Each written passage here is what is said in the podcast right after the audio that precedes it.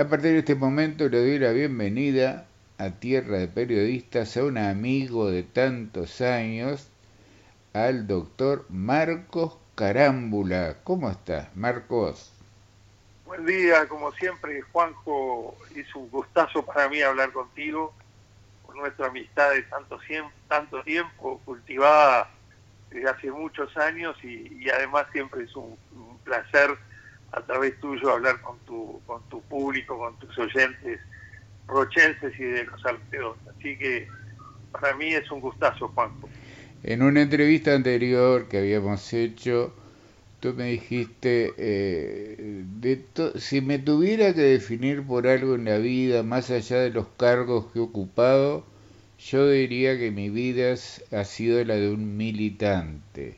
Y justamente de eso vamos a hablar hoy, porque más allá de todos los cargos que has ocupado, legislador, senador, diputado, dos veces intendente en Canelones, eh, presidente del sindicato médico en la dictadura eh, de ese momento tan difícil, presidente de ACE hasta el último gobierno, incluso estuviste en los dos gobiernos porque había problemas ahí en la transición o se demoró la transición. El último cargo fue presidente de ACE, nada menos. Bueno, pero tú has dicho, de todo, a mí lo que me importa es que me, me, me veo a mí mismo como un militante durante toda la vida. Por eso es que quiero preguntarte justamente hoy, hoy que empiezan las actividades por los festejos de los 40 años de la revista La Plaza, que fue algo eh, fundamental en la lucha con la resistencia y la lucha contra la dictadura. Y tú tuviste, pero muchísimo que ver, por supuesto, con tu hermano Gonzalo, con tu padre Felisberto. Cuéntanos cómo surgió aquello que fue un fenómeno, no solo de lucha, sino editorial. También se compraba, se compraba y se leía muchísimo. Eh, bueno, Juanjo, te, agradezco mucho, este, justamente porque hoy iniciamos en el Centro Cultural este, Carlito, que está frente a la Plaza de las Piedras, eh, un recuerdo eh, de la revista La Plaza. La revista La Plaza surgió en 1979 y fue clausurada definitivamente en 1982, de lo cual hace 40 años.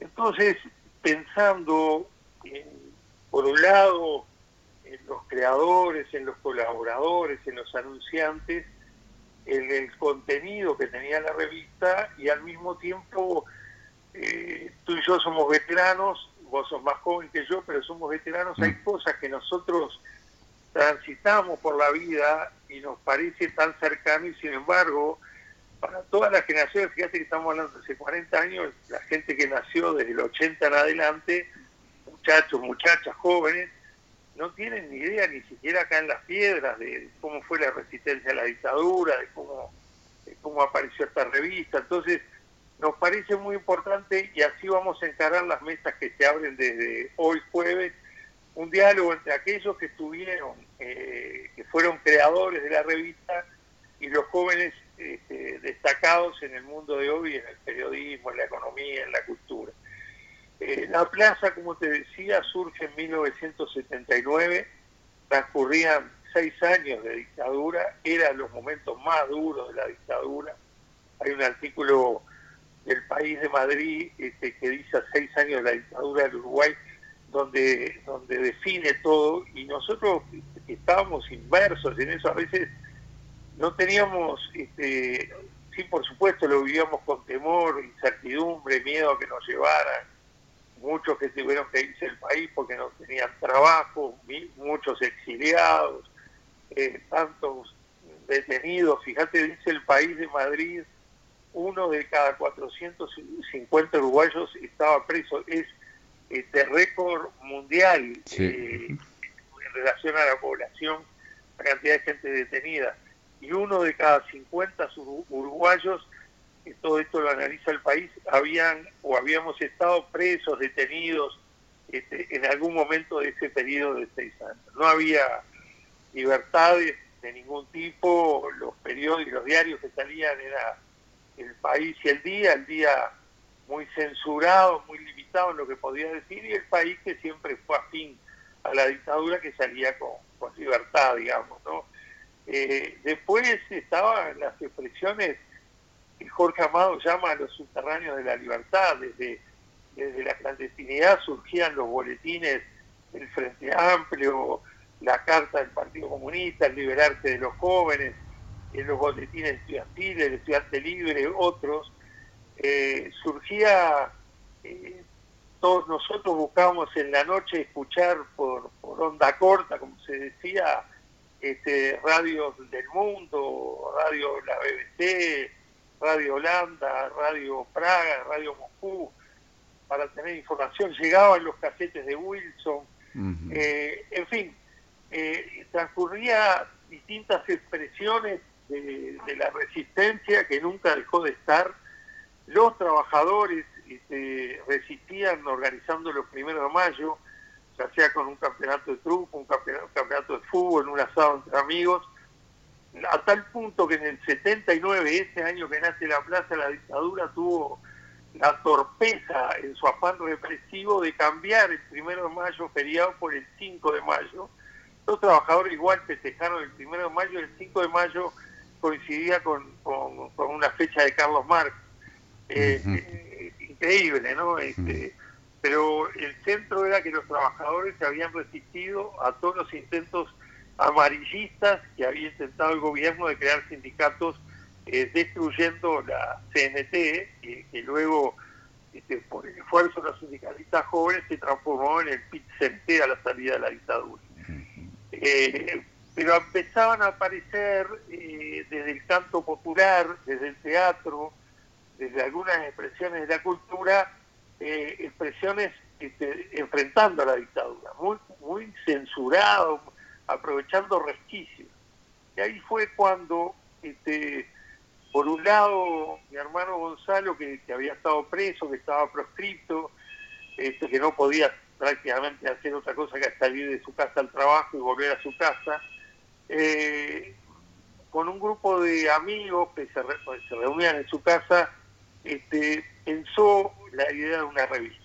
Eh, al mismo tiempo, este, Perico Pérez Aguirre, ese extraordinario cura jesuita, que teólogo brillante, que lamentablemente los dos, Gonzalo y Perico, fallecieron tan jóvenes, este, tenía, eh, estaba asistiendo en el hogar La Huella, que es un hogar para niños eh, desprotegidos que se creó en, plena dictadura en el 75, este, con un grupo de laicos que venían fundamentalmente de formación solidaria, de formación jesuita, y Perico Pérez Aguirre, que era el cura de ese equipo. Eh, por, por, mi profesión yo iba a visitar a los niños este, desde el primer día que, surgió la, la, huella y generamos una gran amistad con todo el colectivo de muchachos y muchachas muy jóvenes que tenían a su cargo la huella y por cierto con Perico. Y ahí conversando con Perico en lo que él había transformado, la huella está instalado en un antiguo casco de estancia de la familia Antegoitía, este, y, en ese casco de estancia había una construcción que era un gallinero y ahí Perico lo transformó en, su casa, en su residencia. El antiguo gallinero era donde transcurrió la vida de Perico desde el 75 hasta que, hasta que fallecía.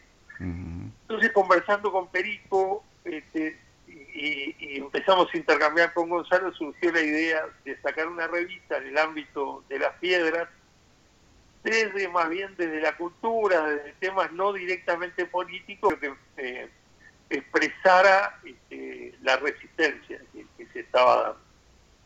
Eh, y al mismo tiempo coincide con que mi padre, ballista, colorado, muy amigo de Luis Hierro Bambardera, también ballista, colorado, republicanos enfrentados en sus ideas y convicciones a la dictadura, entre todos acordamos empezar a sacar la revista La Plaza. Y como está este, en la primera página la plaza es porque es el lugar de encuentro, el lugar de diálogo, donde cortejantes y cortejados cortejan, donde la gente se junta, el sol, todo eso que son las plazas de nuestro pueblo, quisimos expresar eso porque acordate, Juanjo, que ni siquiera dejaban reunir a la gente, no se podían hacer reuniones de más de tres personas. Entonces, con todo ese simbolismo sacamos el primer número en noviembre del 79 y fue un tiraje de mil ejemplares, muy reducido, y básicamente lo distribuimos acá en Las Piedras y con algunos compañeros y compañeras en Montevideo. Pero ese fenómeno que fue la plaza empezó a crecer en función de la necesidad que había. Y el último número, el número 25, que sacamos en marzo del 82, o sea que hace 40 años, y hubo un tiraje de 25.000 ejemplares y se agotaron y ya ah. llegaba ah. Montevideo, interior y este, el exterior. Qué disparate, eh, en el buen sentido. Decir algo, Sí.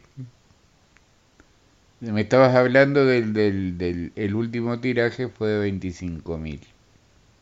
Bien, y fíjate que aquella revista que empezó siendo una revista con temas de pensamiento eh, y de cultura, se convirtió en un arco de expresión de la resistencia a la dictadura. La revista escribieron, como te dije, gente colorada, ballista, escribió el cura Juan Martín de Posadas, hoy ya no más cura, que estaba en 33, era el párroco de la iglesia del 33, muy blanco, escribió Alberto Sumarán, escribieron jóvenes blancos, entre ellos el actual ministro del Interior, Luis Alberto Heber, que era, eh, fue y hay que reconocerlo eh, por las propias circunstancias familiares, un militante muy activo contra la dictadura. Eh, escribieron gente de izquierda que estaban proscritos, Vivian Trías con seudónimo, Hugo Alfaro, que fue el secretario de redacción de marcha, la mano derecha de Quijano, gente desde el exterior que colaboraba con seudónimos o gente este, que hacía llegar sus artículos a través de la carta de los lectores. Entonces fue teniendo un amplísimo espectro de la revista, político, este, ideológico, escribía semanalmente Perico Pérez Aguirre desde la religión analizando la doctrina de la seguridad nacional, escribía Juan Luis II, otro teólogo este, extraordinario uruguayo que su artículo Clemencia para los vencidos pedía amnistía para los presos y fue una de las razones por las que nos cerraran. Escribía el amplio espectro de la cultura, Washington Benavides, Rubén este, Castillo, por cierto que teníamos una relación muy directa con la 30, con Germán Araujo, es decir, muchas veces nosotros publicamos algo que la 30 levantaba, o al revés, la 30 decía algo y nosotros publicábamos. Eh, trabajamos una gran sinergia con la 30. Hay un ejemplo extraordinario que fue el plebiscito del 80. Este, para los más jóvenes, el plebiscito del 80 era como en Chile votar la constitución de los militares, era en sí votar la constitución en contra era el no. En Chile no pudieron sacar risa hoy la constitución de Pinochet, en cambio acá en el Uruguay, en 1980 se hizo el plebiscito, toda la campaña publicitaria a través de todos los medios, televisión, el país, este, todos los medios radiales, eh, propaganda de la dictadura por el sí, y el no artesanalmente, porque era muy poquito lo que se podía decir, solo hubo un debate televisivo este, muy recordado siempre, donde estuvieron por el, por el no contra la dictadura Enrique Tarigo y el doctor Ponce Echeverri, por el sí este, el ministro del Interior, Monentini, y un abogado, Viana Reyes. Eh, pero después era todo a través de del boca a boca, no había celulares, no había WhatsApp, no había SMS. Y me acuerdo, este, la tapa de la revista eh, fue una foto con dos ventanas, una ventana cerrada oscura y abajo decía sí, es decir, votar sí a la reforma de los militares, y la otra ventana en blanco y negro luminosa, abierta de par en par, este, que abajo decía no, votar en contra de la reforma. Y en ese plebiscito, como modo de ejemplo de esa interrelación con la 30, tema que vos conocés bien, Juanjo, eh, este, hicimos un relevamiento previo al plebiscito y teníamos en todas las mesas de Montevideo y Canelones funcionarios que tenían que ir a la mesa obligatoria, obligatoriamente que nos pasaban los datos del plebiscito. De tal manera que a las 11 de la noche teníamos todos los datos, ganaban no y Germán en la 30, que contenía por anunciar que daba el no a la dictadura. Fue un hecho épico, ¿verdad?, este, del pueblo uruguayo, de esos hechos que el pueblo uruguayo nos acostumbra a generar. Eh, en la cultura, para darte ejemplos, gente del teatro como Calcaño, como Luis Vidal, como Carlos Muñoz, en la música, que era lo que surgía con mucha fuerza, eh, tuvieron Lazaroff, este, Bonaldi, los que iban cantando, Rumbo, la Arbanoa Carrero, que recién empezaban a aparecer, eh, y había un grupo nuestro, joven, música para nuestra gente, que articulaba las publicaciones en la revista con actuaciones de estos, de estos grupos, tanto musicales como teatrales, acá en Las Piedras. Ya que tuvo una enorme amplitud y aquella revista que empezó siendo de Las Piedras se convirtió en una revista de carácter nacional, nos porque después nos mandaban cartas a los lectores que los mismos familiares mandaban a la gente que estaba fuera del país y los mismos familiares de los presos, compañeros presos y presas, le arribaban vía, digamos, cuentos, relatos, no escritos porque no le dejaban pasar la plaza, a tal punto que una de las carátulas de la revista este, es una un árbol muy frondoso que nos mandó Paco Laurenzo, que estaba este, preso en libertad, y fue etapa de una de nuestras revistas. Esa era la, la simbiosis muy activa eh, que se daba de resistencia contra la dictadura y que de alguna manera la, plaza fue reflejando.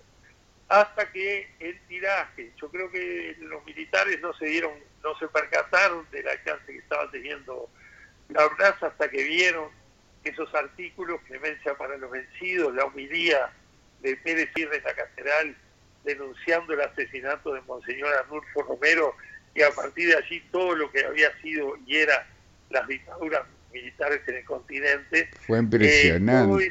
esa, esa, esa homilía fue impresionante. Impresionante. En la catedral, ¿te acordás? Se desbordaba.